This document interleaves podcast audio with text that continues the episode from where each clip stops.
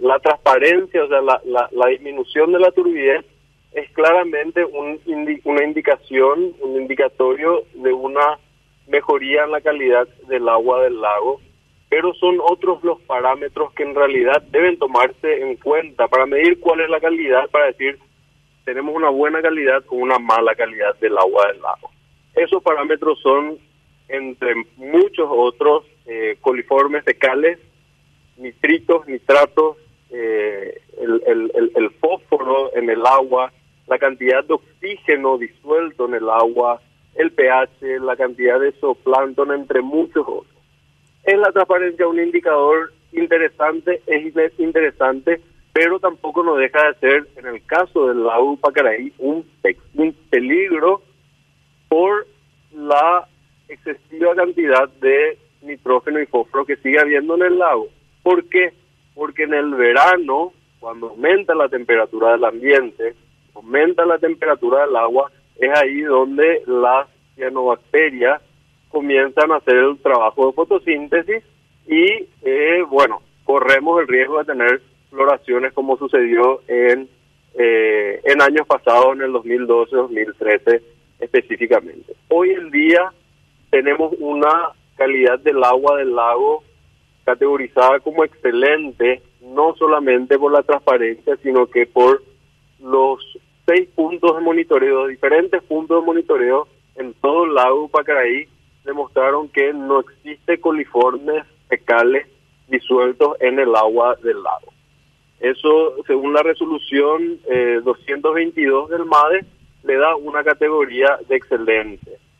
Ahora, y podría habilitarse, sí, podría habilitarse para el uso recreativo. Renato, si las condiciones causales de la calamitosa condición de la calidad de las aguas del lago Pacaraí no han cambiado, es decir, sigue habiendo curtiembres, sigue habiendo estaciones de servicio que desechan sus este, desechos de, de, producción, sigue, eh, no hemos tenido una revolución del alcantarillado sanitario en la cuenca del, del lago no la tenemos en Asunción. Entonces, si las causas siguen tan campantes, ¿qué milagro ocurrió en el lago? ¿O estamos teniendo un error de muestreo? Bueno, te explico brevemente. En la cuenca del lago Pacraí, el problema principal sigue siendo la falta, como mencionaste, la falta de alcantarillado sanitario y planta de tratamiento, porque las cloacas sanitarias de los 21 municipios de manera directa indirecta terminan llegando al lago Lupacaraí por sus principales afluentes, que es el arroyo Yucurú. Los afluentes son por donde se carga el lago. El arroyo Yucurú, el arroyo Pirayú. El arroyo Yucurú es un arroyo principalmente urbano. Es ahí donde están asentadas las principales industrias que hoy en día representan solamente el 4 al 6% de la problemática del lago. El 75% es la cloaca sanitaria. ¿Qué está sucediendo en este momento?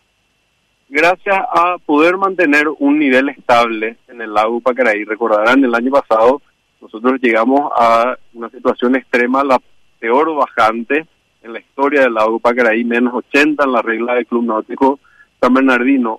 Hicimos una intervención desde la Conalaipa, que es un regulador de la cantidad de agua que sale por el, por el, por el río Salado, entonces, hace más o menos 270 días que eso se está manteniendo estable.